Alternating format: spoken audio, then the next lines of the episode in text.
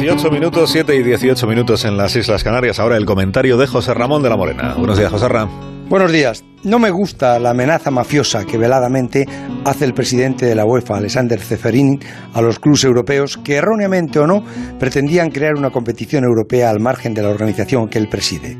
La UEFA es una organización que nunca hemos visto como ejemplar ni modélica, porque siempre ha sido un club privado de unos cuantos oligarcas del fútbol que explotaban el espectáculo que pagaban los clubes.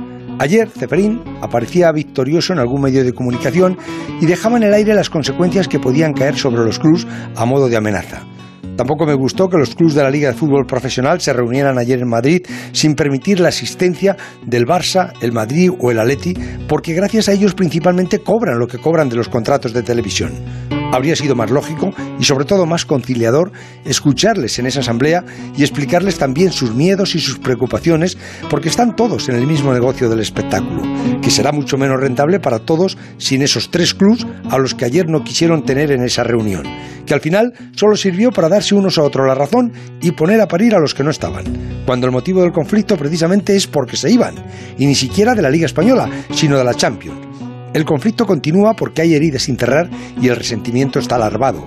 Necesitan escucharse y encontrar soluciones, porque la pandemia va a acabar y vendrá una bonanza económica que todos necesitamos, pero desde la venganza y los revanchismos va a ser difícil construir un futuro próspero y el presente ruinoso.